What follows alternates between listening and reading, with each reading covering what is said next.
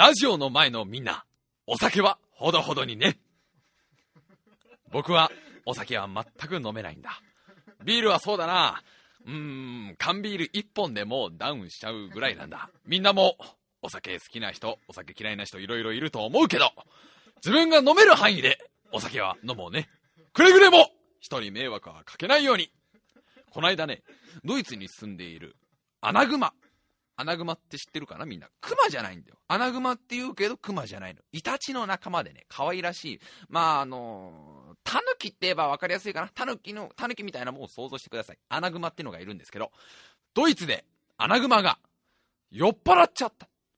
泥酔しちゃって道路の真ん中で寝ちゃって渋滞が起きるって事件があった。で、この、え、アナグマ何？お前酒飲んだの？って話になるじゃん。これ理由がすごいんだよ。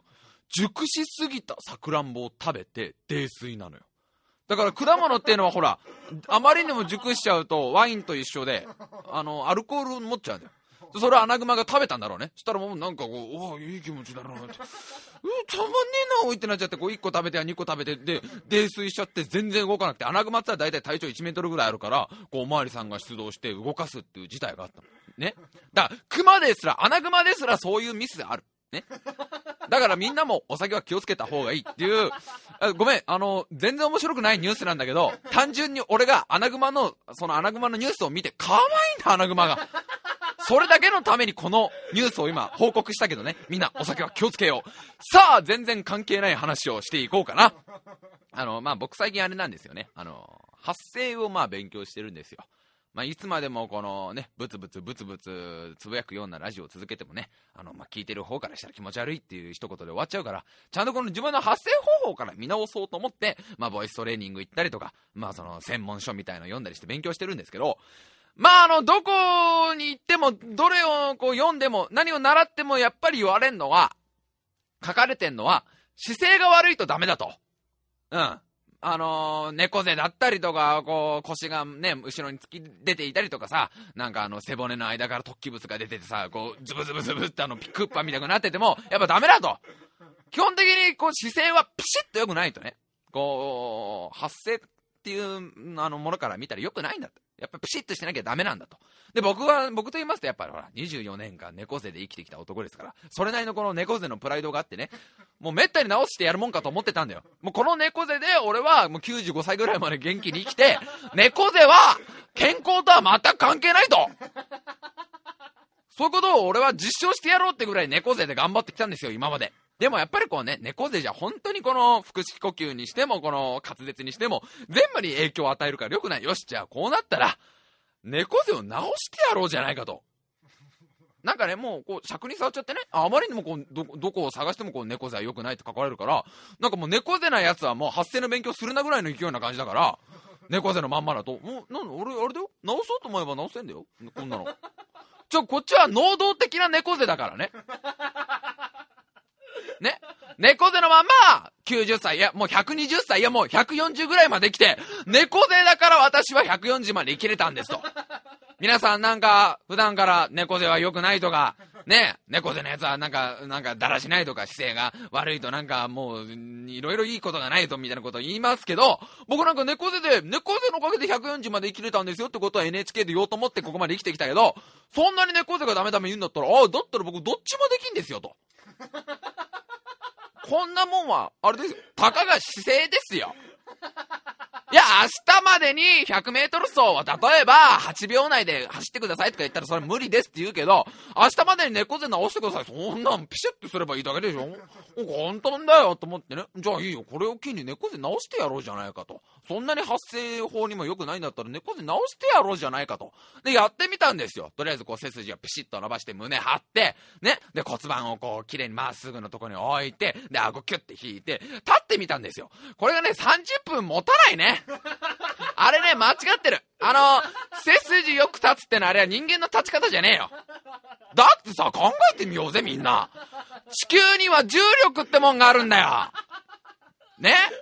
まあ昔は万有引力なんて言われましたけど、重力ってものが存在するんです。この重力っていうのは地球にいる限り、あらゆる生物が影響を受けるんです。聞いてください、皆さん。いいですか？はい、寝てない寝てないみんな。耳を傾けて、そう、アナグマの話をしたからってみんなお酒は飲まないちゃんと聞くね重力っていうものが存在するんですよ。その重力に最も適した形、これはい、そう、猫背そう猫背なんです重力をまっとうに受けた形が猫背だと僕は思うんです。だって皆さん考えてくださいよ。地球上の生き物で直立歩行のやつなんていますかそんな動物。いないでしょピシッとこう背筋よく立ってるなんて。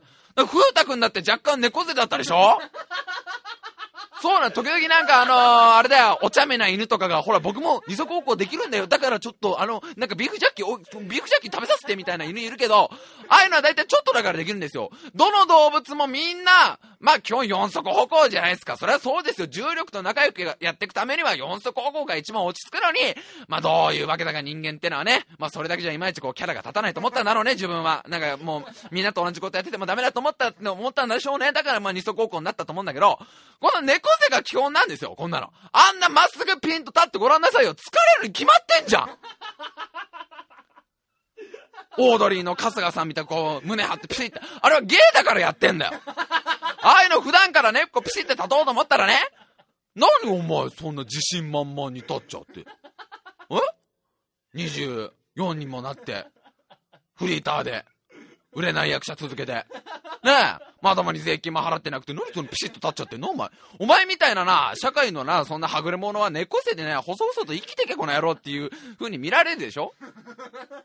だ僕はもう思ったんですよ。30分、その姿勢をよく、姿勢ピシッと正して、こう、まるでこう、剣道をやってる時みたくね、ピシッと胸張って立って、あ、これダメなんだ。これ違う。これは健康に良くない。これは不健康だと。このいい姿勢ってのは良くないって言ったら、そういうことじゃないらしいのね。これね、これはやっぱりね、あの、何がいけないって、24年間猫背で生きてきたから、筋肉が育ってないんだってね。やっぱり猫背をずっと続けてる人は、基本的に甘えてきてるんだと。厳しい人が言ってたんだけど、基本的にその、重力に甘えてるんだと言ってしまえば。で、楽な方、楽な方、楽な方ってなっていくと、やっぱ筋力が退化してんだと。もともとその、本当はこれが実は一番重力に対してもいい姿勢なんです。それが、あの、何て言うの？こう、まっすぐ立つってことが、重力にとっても一番ね、重力に対しても一番いい姿勢、これが一番負荷をかけないっていうのが姿勢なのに、あまりにもそう最初から猫背猫背だと、筋肉そのものが弱っちゃうから、こう、普通の姿勢を保つ筋力がないから辛いんだと。で、やっぱり悪循環でさらに猫背になってくる、猫背になってくって、そのうち四足歩行に戻って、あれこれひょっとしたら海の中の方がいいんじゃねって魚に戻って、みんなジュゴンになってくるの、ジュゴン。やっぱ筋力がね、ないからっていうことらしいから、あ、じゃあその筋力をつければいいじゃん。なんだ、簡単じゃない。そう、僕言ったでしょ直そうと思えば直せんだよ、こんなもんね。たかが姿勢ですから。筋力ってやつをつけてやろうじゃんかっつったらさ、これがびっくりだよ。腹筋と背筋しなきゃいけないってばっかじゃねえのなんで普通に生きてて腹筋と背筋やんなきゃいけないんだよ。あんなきついもん。あれはあれだからね。あれはもうド M の人がやる運動だからね。筋肉、あの、腹筋とか背筋とか腕立て伏せとか。あの、普通に生きていたら必要ないんですよ、あんなものは。でもどうやらそれをやんないと、こう、良くならない。じゃあもういいやと。もうやりたくないよと。僕だ、そんなんだったら猫背のまんまでいいですよ。そしたらいつまでだっても君あれだよ、腹式呼吸とかできないよ、みたいなこと言うんだよ、また本が。ね、いいのか？じゃあ、こっから先は読んじゃダメ、みたいな。姿勢悪い子はここまでです、みたいな。こっからの60ページぐらいにわたる発声のこのなんていう奥義みたいなものは姿勢良くなんなきゃダメですみたいなことをこう言うから、やればいいんでしょでもどうすればいいのよって言ったら、世の中ね、素晴らしい。あのね、何でもかんでも自分の力でやろうとしちゃダメ。やっぱ現代人に多いと思うのね。うん。で、現代人ほら、あの、うつ病の患者がもう今すごいって言うじゃない。もう、もの何十万人も、あの、うつがいる。でも、僕何が原因かというと、やっぱり何でもかんでも自分で解決しようとする。それが良くないんだよね。うん。やっぱり人間一人でできることって限られてるから、あのーね、朝の6時から夜の12時まで働くとかさ、あのね、もう、あの残業残業続きでね、あの1週間に1日も休みがない、1ヶ月に2日ぐらい休みがあるとかみんなすごいこう大変な話を聞くじゃん。それはね、やっぱり人間の範囲を超えてると思うんだよね。やっぱりこう姿勢を良くするとか、それもやっぱり一人の人間ができることじゃないんだよ、やっぱり。うん。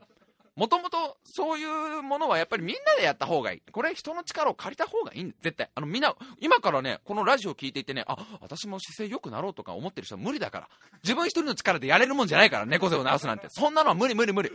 あの、いたらそれはあれですよ。もうあのー、奇跡ですね。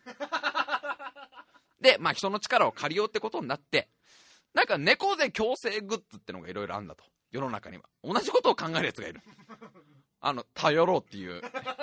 人の力を頼ろうっていう、同じ輩が存在する。で、猫背矯正グッズってなんかこれが結構いろんなもんが出ていてさ、あのー、まあ、わかりやすいところで言うと、猫背矯正ベルトっつって、こう、背中みたいなの、背中とお腹をなんか縛ったりして、なんか、ね、あの、サポーターみたいのつけると、こう、自動的に胸が張りますとかさ、なんかいろいろあんだよ。なんかあの、クッションみたいなやつで、長っぽそいクッションで、その上に寝っ転がると、1日10分でも寝っ転がると骨が矯正されてくってすんげえうさんくさいやつとか、あの、すごいやつは、なんか座布団のちょっと硬いやつで、それ斜めになってんのね、座布団の角度が。で、それを座ることによって、それに座ることによって骨盤のこの、なんていうの、歪みが矯正されて自動的に猫背も治るっていう、これまたかなりうさんくさいやつとか、いろいろ出てんのよ。で、どれも相当高いのね、お値段的にも。お値段的にも相当高いし、基本的にあんまり評判って良くないのね、やっぱね。猫背矯正グッズってそんなに続かないとか効かないとか。で、まああの、まあお金もないし、あなんか、まあ、東急ハンズとかも見に行ったんだけど、いまいちこう決め手になるやつがないのよ。なんかベルトとかだってさ、なんか猫背矯正ベルトとか別に、毎日つけないでしょ？で、なんか猫背矯正座布団とかも俺やだよ、俺。ソファー座りたいもん。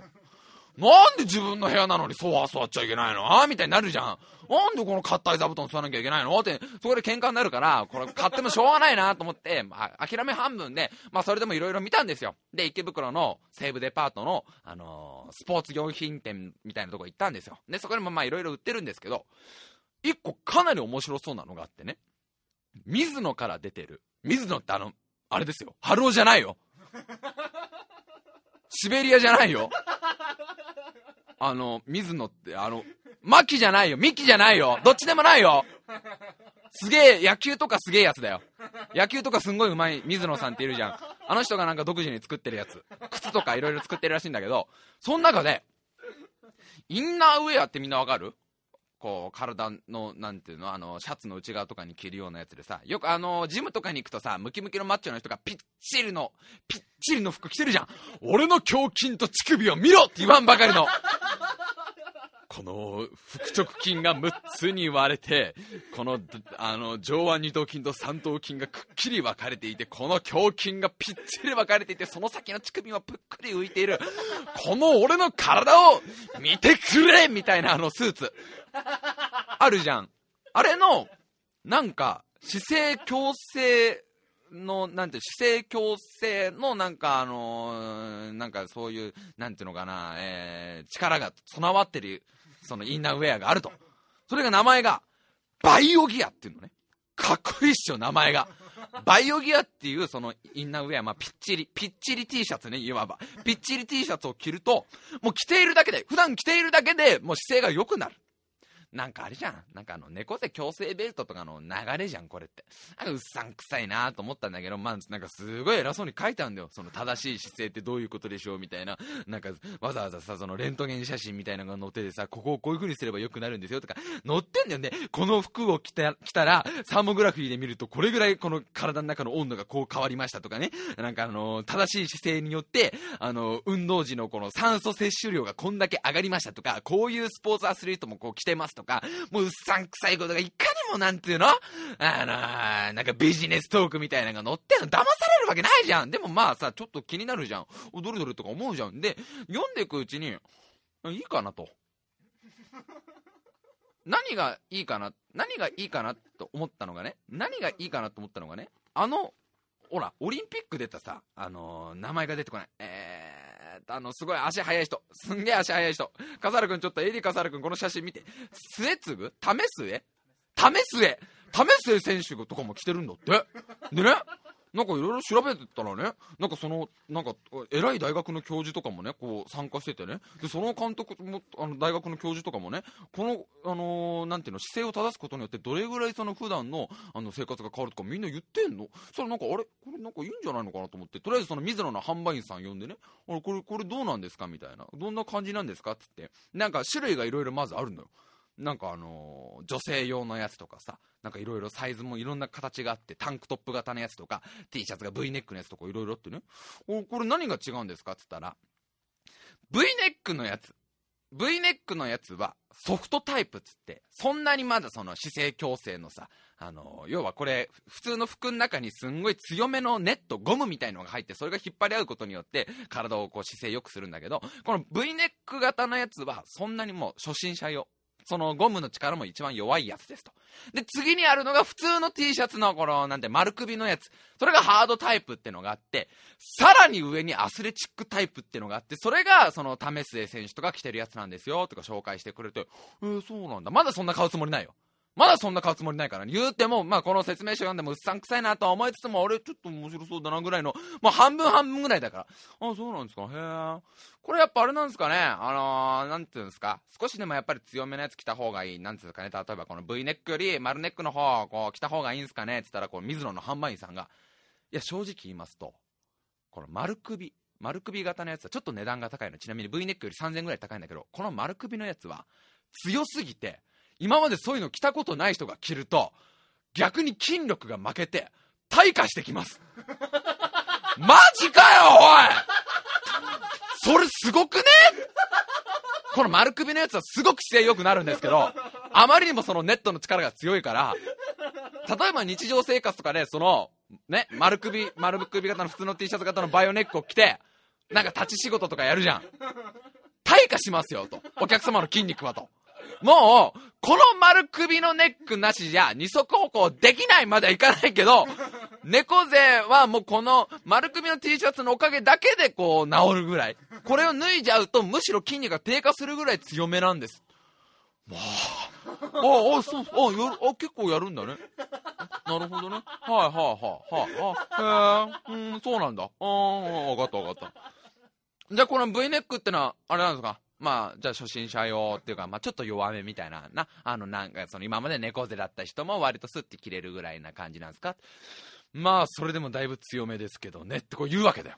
で、その水野の販売員の人が、まあ、超マッチョで、顔が竹中直人みたいなこの男らしい感じで、もう姿勢が、なんかあの、もうな、宮本武蔵っていうかさ、もう昔の剣士のような姿勢の良さなの。で、その人が着てるのがその一番弱いやつなんだって。これでも僕一日着るのは結構大変ですって言ってんだよ。おじゃあちょっと着てみようかな。じゃあちょっとこれ1枚もらえます？まあそんなにね、まあそんな買おうかちょっと迷ってたんだけど、まあまあそこまで言うんだったら買ってやってもいいけどぐらいの感じで買って、ありがとうございましたとか買ってトイレ行って、まあそんな期待してないよ。まあちょっと、まあちょっとまあね、こう無駄金はたいちゃったかなぐらいで、着てやろうかなと思って着た瞬間もうね、あーってあのさ、あの、孫悟飯が、リクームに抱きつかれてバキバキバキバキってこう背骨をやられるじゃん。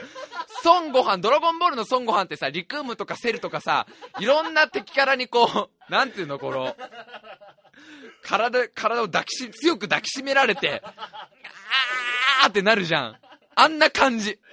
もう、体中が締め付けられて、背筋がもう、ピシーってよくなんの。こりゃ舐めてたと。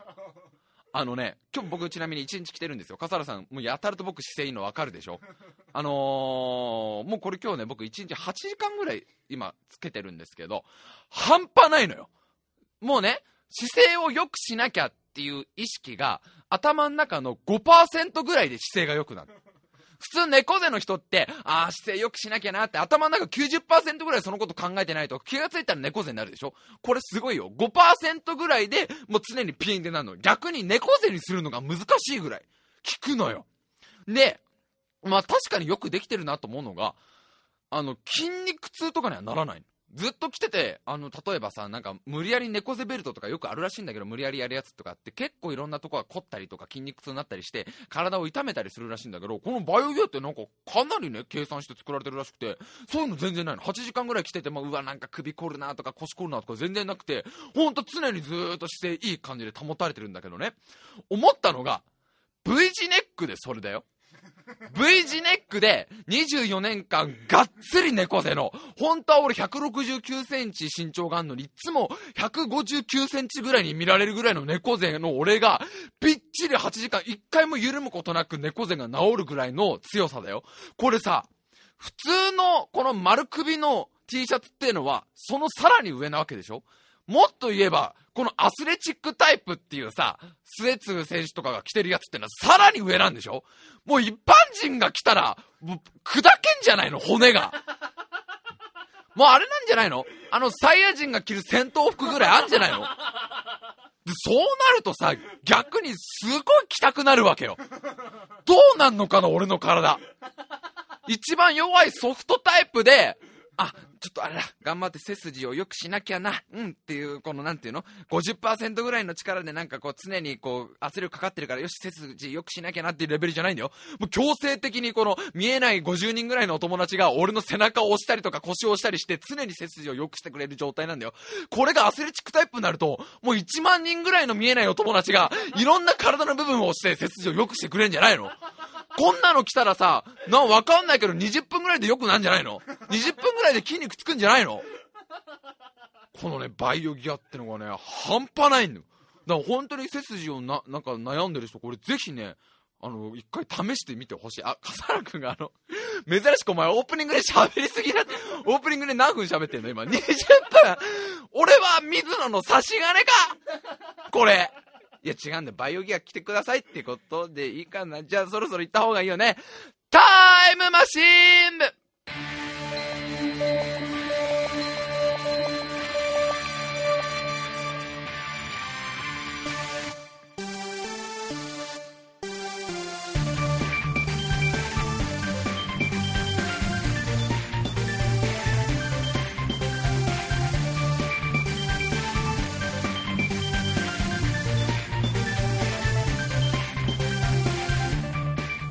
今週も始まりました。タイムマシン部お相手を務めさせていただきます。白井亮でございます。あのー、思ったのがさバイオギアをつけてこう街中歩いて思ったのがみんな姿勢悪すぎ。あのねもうちょっと考えた方がいいよ。やっぱりこう猫背っていうのはすごく体に良くないの。やっぱりねこの重力の負荷をこう首とか肩とか腰にかかるからやっぱ長年のことを考えると年取った後が大変だから。ね。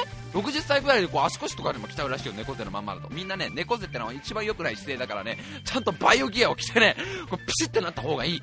思ったのがさ今日まあ一日休みでさ池袋いろいろ歩いていたんだけどあのー、世の中っていうのはやっぱり姿勢悪い人用にできてるのかな。やっぱ僕もずっと猫背だったし日本人って基本的に猫背なんだね。街歩いて思うのが。で飲食店とか入るじゃん。やっぱテーブルの高さとかも猫背の人が食べやすいサイズなのよ。これ嘘だと思ってる人本当だから。俺ねこうバイオギア来てこうご飯を定食とか食べようとするとかなりお茶碗を持ち上げなきゃいけないぐらいテーブルが低いのよ。だけどさみんな周りの人はみんな基本的にまサラリーマンの人もフリーターの人もさこの OL の人も基本基本みんな大体猫背でこう足組んだりしてるから前かがみになってるじゃん。お店の中で1人だけ浮いてんのやっぱり俺が。なんだこいつじゃん。なんで飯食う時に背筋伸びてんのみたいな目をこう隣のサラリーマンの人とかチラチラ見てくるのよ。で電車とかもやっぱり明らかに浮くのよ。あの背筋がいいと。でも絶対に年取った時に大変だから必ずバイオギアは着た方がいい。ので、まあ、まあ、大体こう、もう、あのー、昨日買ったんですけど、まあ、昨日も一日中これをつけてまして、つけてるか着てまして、あの家帰ってね、昨日はまあ夜夜ぐらいにその夜の8時ぐらいにバイオギア買って家帰って家着いたのがまあ9時過ぎぐらいですよ。でもバイオがバイオギアが気持ちいいからさ、パソコンやるのもさゲームやるのも気持ちいいんですよ。テレビ見るのも。で僕日課で一応ストレッチをやってるんで、ストレッチもこのバイオギアをつけてやってるとよく伸びんのね。やっぱ背筋が伸びると腰がちゃんとこう反られるっていうか骨盤が正しい位置に行くからあの開脚のストレッチとかも気持ちいいの。よああやっぱり違うなこれたまんねえなと思って。もう極上の女にいいじゃんかこのストレッチなんて。たまんねえなと思ってさもう1時間ぐらいストレッチやってたらさまああの案の定寝ちゃって。であのー、まあ今日起きたのが7時、7時半ぐらいかな ?7 時半ぐらいに今起きちゃったんです休日なのに珍しいでしょ？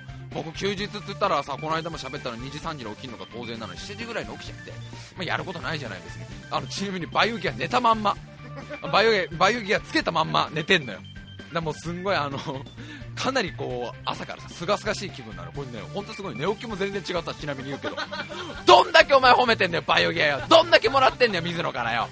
でまあさ朝7時ぐらいに起きちゃってやることないじゃない。ね？でどうしようかなと思って、まあ、パソコンなんか開いてさいろいろ僕ニュースとかもパソコンで大体見ますからこうチェックしていたらあのー、ニュースのトップページの、あのー、こんなホットニュースみたいなところに AKB48 総選挙で号泣みたいに載ってえっ、と思うじゃん。あれ？解散総選挙ってもうやった？え？あれ？麻生さんの内閣ってもうそんなあれ？あれ？なんか今するしないとか揉めてるけどあれ？俺そんなに時代のこと分かってない？でなんで AKB48 が選挙で泣くの？って思う。は？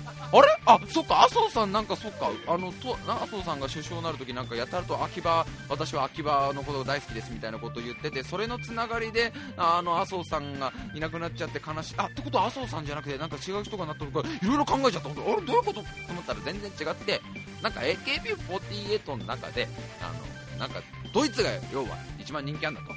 なんか私たちあれだよいろいろなんかいろんないろんな縁があって今一緒にやってるけどさ。48人一緒にアイドルとしてやってるけどさ。実際のところ誰がトップなのよ。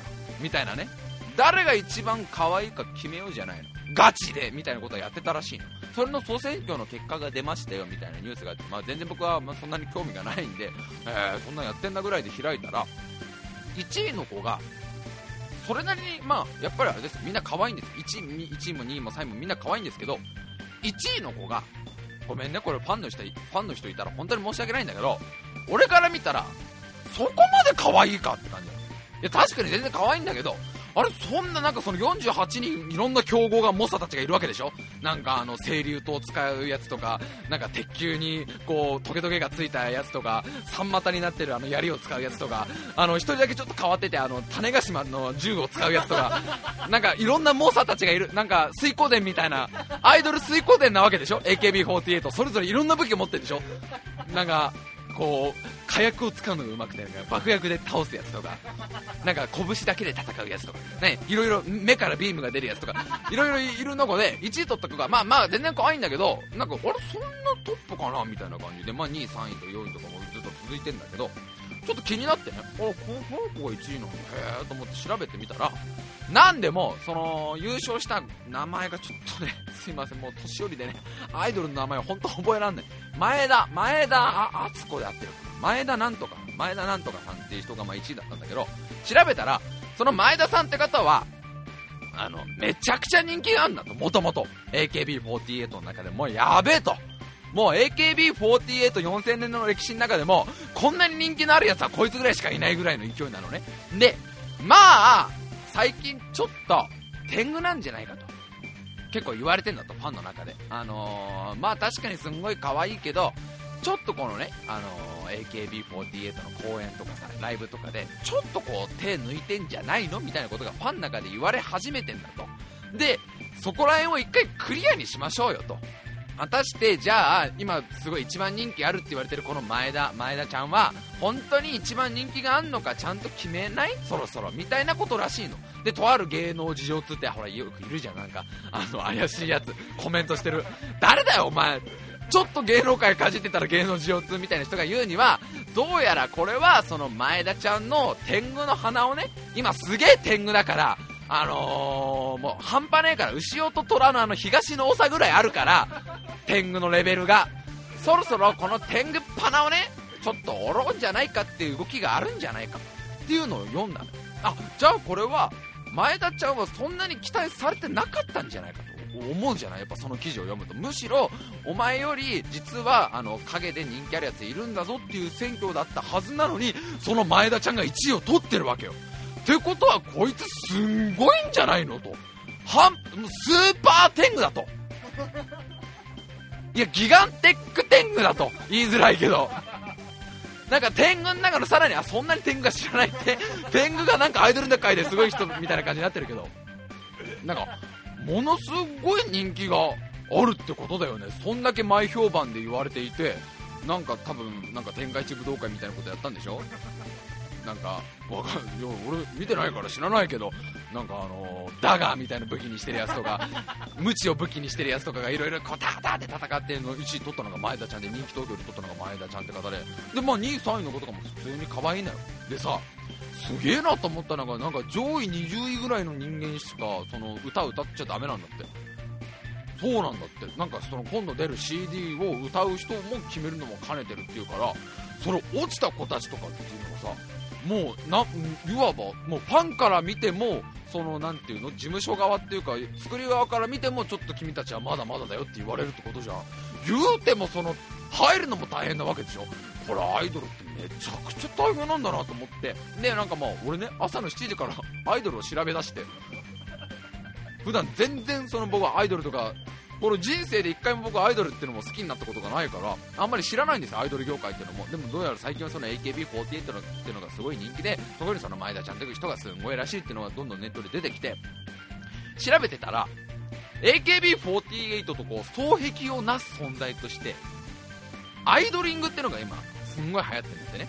なんかあのアイドリングっていうフジテレビかなんかがあの番組かなんかで作ったあの、まあ、猛者たちだと。アイドルあ AKB48 がアイドル水湖伝で言うんだったらもうお何笠原君？曲止め？そうだ。もういい加減曲曲がこう切れちゃうんだあそうだった。そうだったそうだった。あごめんね。盛りごめんね僕大好きなアイドルの話で盛り上がっちゃって。ごめんね。じゃああの一回曲を止めましょう。はい曲止めましょう。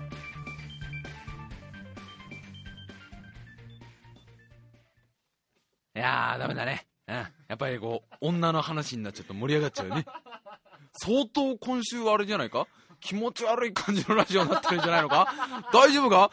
一番最初に、あの、一番最初に喋った、こう収録30秒前に、あ、こんなニュースあったなって喋ったアナグマの話が一番まともって、これ大丈夫か？じゃあそのアイドリングってのがいるんですよ。AKB48 がもう水光伝だとすんだったら、もうアイドリングはもうなんかあの円卓の騎士みたいな奴らでしょなんかすすんげえ奴らだよ。ランスロットとかいるんだよ。アーサーとか。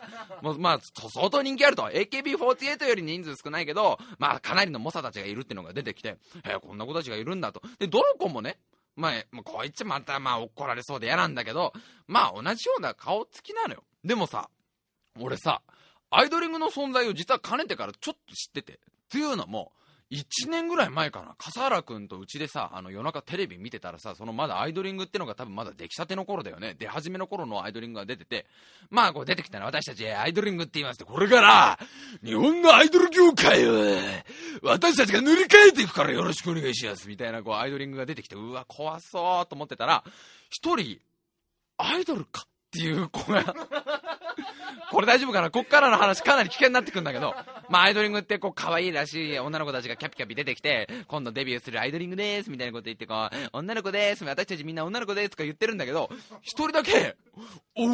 お前、アイドルか？っていう、うーん、感じの、うーん、若い、優しい言い方が思いつかまない。えー、まあ、その、なんかね、素朴な感じの子がね、うん、あの、みんな、どの子も、まあ、クラスに一人はいるかいないか、まあ、学年に一人いればいいぐらいのその可愛い子ちゃんで、一人、まあ、クラスに8人ぐらいいるぐらいの子の子が、一人いて、で、その時、まあ、1年ぐらい前のまだ出始めの頃に、笠原くんと、うわ、こいついいなと、こいつこの面でアイドルか、みたいな、うわ、頑張って応援してってやろうぜ、こいつ、だいぶ浮いてっけど、みたいな子が一人いたのよ。ね。で、その子がまださ、覚えていたから、そんな子いたの、そういえば、それ確かアイドリングだったよなと思って、アイドリングのそのホームページみたいの調べたら、その子いなくなってんのよ。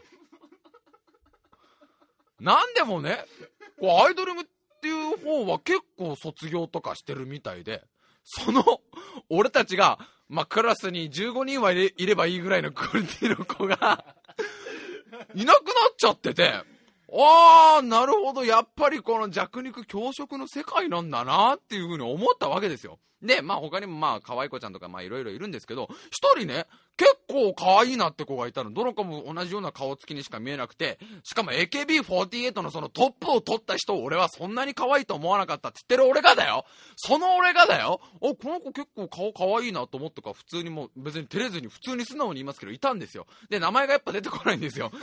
えっと、えーと、なんだっけ？酒井、酒井なんとかな酒井、酒井ひとみさん。酒井ひとみさんっていう子がね、俺結構こう見た時に、あ、可愛いな、この子と思って。で、やっぱりもうさ、ちょっと俺の中で、朝のまだ言うても8時ぐらいだからね、それね。朝の8時ぐらいに、寝起きで、しかも、バイオギアだよ、上。上、バイオギア着てる男だよ。下、普通のこう、スウェットにバイオギア着てる、やたらと背筋を伸ばしてるネットユーザーが、朝から AKB48 とアイドリングを調べてんだよ。その時点で、もうだいぶ気持ち悪いけど、この、このな、えー、またな、えー、酒井、酒井ひとみさん、そんなに好きじゃねえだろ、お前。すぐ名前忘れるってことは。いや、その子が、割と俺が見たそのアイドリングって言ってもなんかいっぱいいるんだよ、20人ぐらいいる中でも一番可愛いかなと思って、えどんな子なのかなと思ってやっぱ調べるじゃないですか。したらなんでも宮崎県出身の人で、なんか売りとしては、その宮崎県の方言を、ね、あの、ずっと未だに使ってると。普通の番組の中でも使ってると。で、YouTube かなんかでさ、一個動画が落ちてたんだけど、一生懸命その宮崎弁喋ってんのよ。なんかそれを見てね、アイドルって本当に大変なんだなと思うわけよ。もう今やさ、可愛いだけじゃ本当に売れないわけじゃん。可愛くないと卒業になっちゃうわけじゃん。いや、これまずいか、今のは。えー、ほら、ほんとね、じゃアイドルのファンの方々ってのはすごいね、力強い方が多いから、ほんと怒られるのが怖い。いや、俺たちはもともとあいつを応援してやろうと思ったんだよな。な、名前は絶対出さないけど怖いから。名前知らねえし。あの、クラスにな、ほんと20人ぐらいいるような女の子1人いたからな、あいつを頑張って応援していこうと思ったら、あいつ卒業になっちゃってたからさ。ね？で、なんかその宮崎弁を一生懸命喋って、あ、こういう風に、プラスアルファをしないと本当に生きていけないんだなって。なんかさ、俺がそのね、その酒井さんっていう子をね、あ、この子いいなと思ったのは、まずね、顔つきが平安時代にモテそうっていうね、こう現代っぽい感じじゃないの。平安時代にいたら超モテたっぽい感じの顔つきっていうのと、さらにそのさ、宮崎弁を一生懸命喋る。っていうか普段のこの地元の言葉が出ちゃうっていうのは、まあまあ方言っていうのは確かに関東の人は弱いけど、宮崎の言葉をもうずーっと喋ってんだよ。ちょっとこの、ちょっとした会話になまるんじゃなくて、俺が見た動画だとずっと喋ってんのよ。それってさ、普通に考えて息短えじゃんネゴシックスみたいなことでしょ？芸人で言うとこの、だいぶコアな芸人出したけど今。そうでしょ？古くは、つぶやき四郎でしょ？最近ならネゴシックス、ネゴシックス以降があんま出てこないもん、俺の中で。そういう売り方なわけじゃん。これってアイドルとしては相当短命に終わるんじゃないの？と思いながらも、でもね、思うのが、こんだけいろんなその、武器を持っている子たちが群雄割拠するアイドル界ですよ。アイドルなんて多分全部合わせたら1000人ぐらいいるでしょ？で、みんな、全員その可愛いって基準はクリア、うん、まあ時々、うん、で子もいるけど、まあ基本的にはその可愛いって基準をクリアして、その中で誰が生き残るかって世界で、やっぱり少しでも自分は相手とは違うんだっていう魅力を出していかなきゃいけないと思った時に、その酒井さんが編み出したのが宮崎弁を喋るってことだったと思うんだったら、思ったんだろう、思った、思ったと思うのね。あ、すげえ噛んだけど、今、なんかわかんないけど、そう思ったら、うわーなんか、あの、すんごい努力っていうか、こう厳しい世界なんだなって、朝の8時にバイオテ、バイオギア着てる男が思ったわけよ。すごいなと思ってさ、で、最近ね、そのアイドルつながりでもないけど、あの、聞いたニュースで、ガッキーいるじゃん。楽器。あのー、あれだよ、妖怪のやつじゃないよ。妖怪のあの、ちっちゃい鬼のやつじゃないよ。お腹がボコって出てる。俺、さすがに妖怪の楽器をアイドル扱いはしてないよ。今ちょっと、え？あの、あの楽器？あの、死体を貪るっていう、そっちじゃない楽器。楽器でいるじゃん。あの、あら、荒垣結衣さん。荒垣結衣さんって方いるじゃない？すんごい人気の、あ、女優アイドル？中間ぐらいな感じ？で、あの人がさ、なんか今ブログをやってるらしいんだけど、これが、今年のね、9月ぐらいから有料化されると。すごくない？ブログの有料化だよ。しかも、月額780円。100円とかじゃないんだよ。1000円近く取るんだと。相当なもんじゃん。ブログってのは基本的にタダで読めるものが、アイドルのブログにこれからはお金を払わないと読めないってなってくる。で、もちろんその有料するからには、そのいろいろ他にもなんていうの、特典みたいのがついてきますよ。え、な、その特典ってのがね、なんだよ、なんだよ、その特典何よって、何かっていうと、ガッキーと一緒にバスツアーができるって。すごくね、今の時代に。でね、こう、まあちょっとその時もちょっと調べたんですよ、新垣結衣さんのことを。したら、新垣結衣さんっていうのはどうやら、そんなに、こう、自分が自分がって感じの子じゃないらしいの。なんかそんなにブログもそんなに実は書きたくねえんじゃねえかって言われてるぐらいの子が、バスガイドをやんなきゃいけないっていう時代なわけよ。どんだけって話じゃん。ていうかさ、ブログを有料化できるアイドルのブランド価値ってすごくねえかは、はと思わない？あんなタダで読めるものを780円の価値をつけれるっていう、それがアイドルの凄さ。でも逆に言うとそこまでやんなきゃいけない。しかも有料化するには、そのブログの内容とかも相当頑張んなきゃいけないわけじゃん。今一番有料化しても、クリック数伸びそうなのは、あれで小向井美奈子とかだよね。小向井美奈子知らない？お前知らないの？ストリップデビューした、この間。あーじゃないよ。なんか、小向井美奈子のトリップストリップとかそういうブログがあったらね。トリップって別に薬物のこと言ってんじゃないよ。じゃあストリップしててこう気持ちよくなっちゃったみたいな。ダンス踊ってて気持ちよくなった的な内容だよ。小向井美奈子とかだったらね、なんか有料化してもね、なんか好きな人読みそうだけどね。加藤隆とかね、やっぱね、加藤隆の奥義伝授とかだったら有料化できそうだけどね。どうなんだろうね。みんなそれでも読みたがんのかね新垣結衣さんのその、だってブログっつったらなんかあれでしょ？今日買った魚肉ソーセージ美味しかったですとかそ、そういうことでしょ？よく知らない。そうよく知らないけど、わかんないから。コンクリートって硬いねとか、そういうこと、そういうことでしょ？アイドルのブログってそれぐらいのレベルなんでしょ？いや、どれぐらいのものを書いてんのか。え、やだろ？だってそんな国会討論についてみたいなこと。国会討論をなんか、あの、自分なりに分析してみましたみたいな感じで、か、書いてる、そんなアイドルいないでしょ？言うてもなんか、今日のお弁当美味しそうでしょ？とか、それぐらい、それぐらいのものに、これからはお金がかかってくだからそれぐらい芸能界ってのは多分もうさ、ギリギリのとこまで来てるってことじゃん。で、やっぱりね、なんかね、あのー、すごいなと思うのがさ、ポッドキャスト、今うちらがやってるポッドキャストなんかもさ、もう TBS ラジオとかだと有料化とかなってんのね。あの爆笑問題の人の太田光さんとかさ、あの、もう101回の視聴に100円かかるとか言ってるのよ。で、なんかこれ、まあ僕ら、なんていうんですか、インディーズって言っていいのか、インディーズってだいぶかっこいいな。アングラ？アングラってほどでもないな。うん、なんか、こそこそとやってる人たちいるじゃない。あの、そういう人たちでも、有料化にしようみたいな人がいたりとかすんの。こんなのさ、こんなクソラジオ、うちみたいなクソラジオさ、もう逆にこっちから払っていかなきゃいけないわけじゃない。聞いてください。もう現に今日の放送もね、全然今週の放送、全然面白入ってないの。俺もよくわかってる、自覚してる。全然ボケずにひたすら自分が思ったアイドルの話をしてるこんなクソラジオここまで聞いてくれてる時点で、もう本来だったら、500円ぐらい払ってかなきゃいけないんだよ、聞いてくれてる人に。もう俺たちは借金して、もうプロミスと富士通にも、あ、富士通じゃねえよ。と、富士通とパソコンのメーカーじゃねえかよ。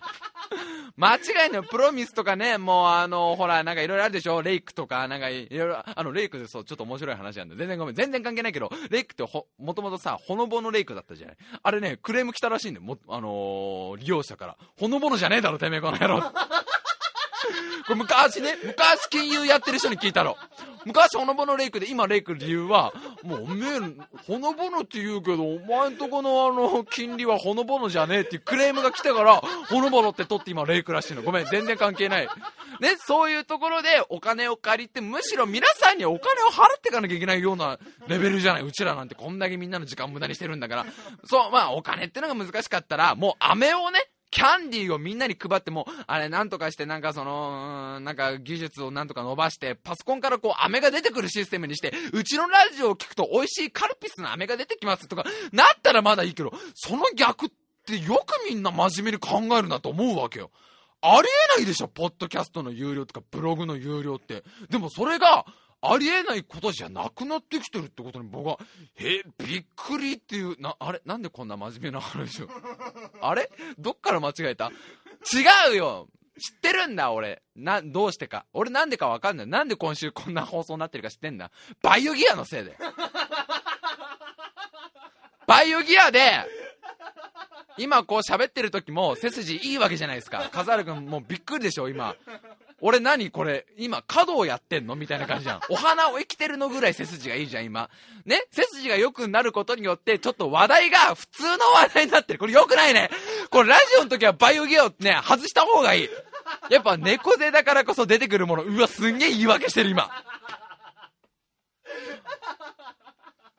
だまあ、あの、まあ、あの、まとめを言うと、まあ、酒井さんには頑張ってほしいってことですよ。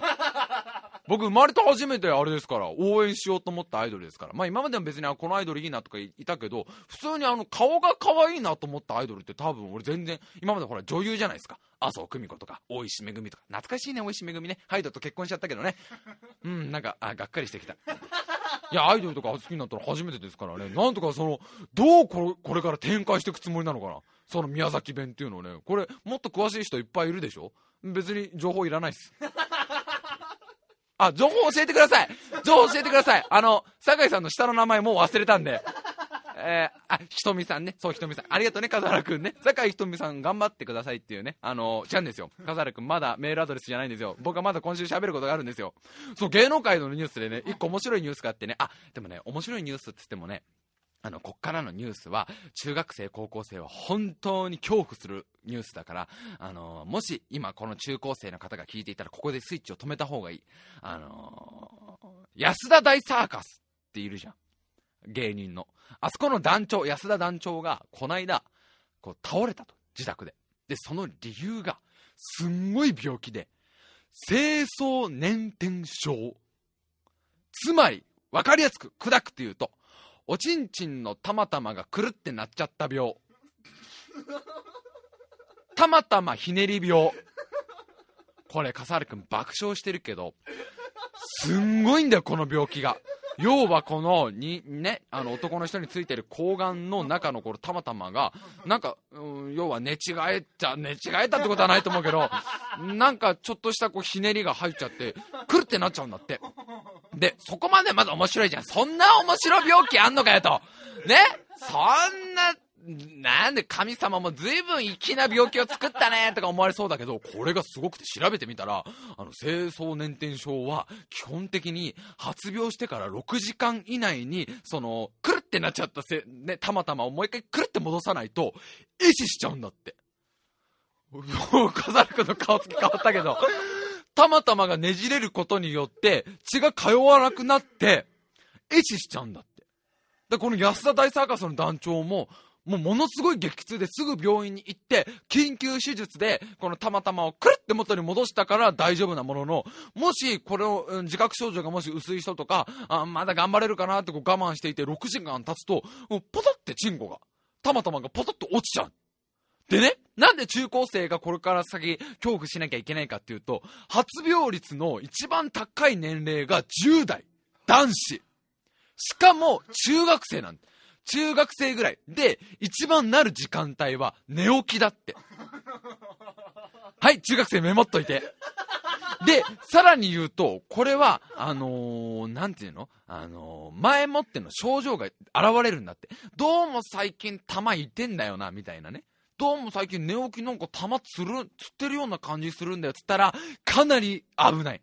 かなり警告サインだって。そのまま続けると、ある日急にくるったまたまがキュキュキュってこう、ひねり上がって、激痛、激痛とともにその睾丸を失うっていう恐怖と戦わなきゃいけない。ほらもうみんなガガガブルブルで。せっかくみんなの大好きな AKB48 とアイドリングの話題で今週は持ちっきりだったのに、最後で睾丸を失うかもしれない病の話っていう、誰も喜ばない。誰も喜ばない放送になっちゃったけど、最後で。これすごいよね。笑ってちゃいけないんだって。これ、抗がん病、抗がん病ってすごいけど、その、抗がんが痛くなる病気の中でもかなり危険な方に入るから、もしこの今、ポッドキャストを聞いていて、あれなんか、なんかたまたまがくるってなってきたなって言ったら、必ず病院行った方がいいと。まあまあ、安田大サーカスの人は、あの、助かったらしいよ。なんか治すのはそんなに難しくないらしいからね。みんな気をつけてね。ほら、なんだ今週。このニュースすっげえ怖えなと思った。じゃあもうメールアドレス行こうぜ、笠原くん。もう今週もう時間ないんでしょ？はい、というわけで、えー、何の放送だったの今週。ひどすぎだよ。えー、コーナーもやってます。夢はいつまでも覚めない。えー、皆さん中の、あの、夢追いワードをどんどん送ってきてください。えー、その他、あの、私実はアイドル大好きですみたいな話は別にいりません、特に。なぜならそんなに僕興味ないんで、実は。えー、番組に対するクレームとか苦情とかね、あの、今週いまいちだったとかそういう何でもいいです。えー、送ってきてください。メールアドレス、time-bu.hotmail.co.jp time-bu.hotmail.co.jp スペルは time-bu.hotmail.co.jp です。あのー、まああれですな。最後に一応、あのー、動物ネタでもう一回、あのー、締めくくっといた方がいいかな。ホットドッグ早食い選手権っていうのがアメリカであるんですよ。あのー、まあ日本人でもすごく頑張ってる人がいてね、小林、小林なんとかさん。やっぱり俺、人の下の名前覚えらんない。まあ小林さんっていう有名な人がさ、あの、ホットドッグのそのチャンピオン、全米チャンピオン6連続ぐらい取ってたと。で、なんかね、去年負けちゃった。去年初めて負けちゃって準優勝で、で、今年そのリベンジだって挑んだら、やっぱり3個差で負けちゃって、あのー、まあ準優勝だったらしいのよ。だけど、その同じ日じゃないと思うんだけど、その要はこういうイベントがあるっていうのをもっと世界的にアピールしようってことで、なんかいろんなイベントを企画したらしくて、その小林さんと優勝したアメリカのなんかホットドッグいっぱい食べちゃう人と、まあ3位になった人3人対、ゾゾウわかる？みんな、ゾウあの、あれですよ。お母さんの耳がでっかくて子供の耳も大きいやつですよ。いるでしょ？あの、あれ、あの、花子っつって、あの、毒入りのじゃがいもを食べてかわいそうなことにななったやつ。あいるでしょ？あの、大きいやつ。象体人間3人。で、あの、1分間で、どっちがホットドッグをいっぱい食えるかっていう、あ、3分間、ごめん、3分間だったから、3分間でどっちがいっぱいホットドッグを食えるか勝負っていうのをやろう。これをやったらさすがに盛り上がるだろう。でもね、こっからがすごい。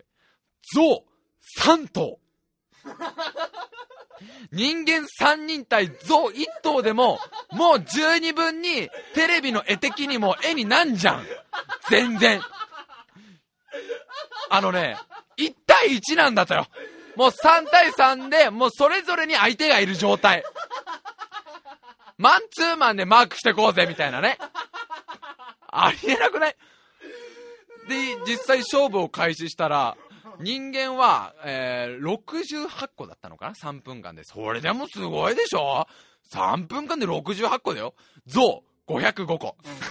もう、惨敗って出てたんだけど、いや、それおかしいだろ 象可愛かったけどね。その写真の象はすっげえ嬉しそうだったから。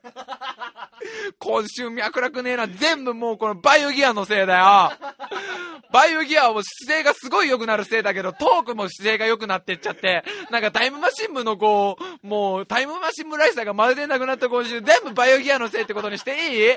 まあ俺はつけ続けるけどね。だからこれからどんどんどんどんこうトーク内容がどんどんなんか普通の話に、来週も普通の話になんないようにね、うまい具合にこのバイオギア着ながらも猫背にするっていう、今度から猫背トレーニングで。そうだよ。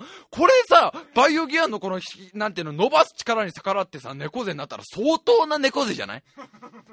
こう、それを目指してこう。こうなったらもう誰にも直せない天下無双の猫背をもうこうなったら作ってってやろうぜ。というわけでまた来週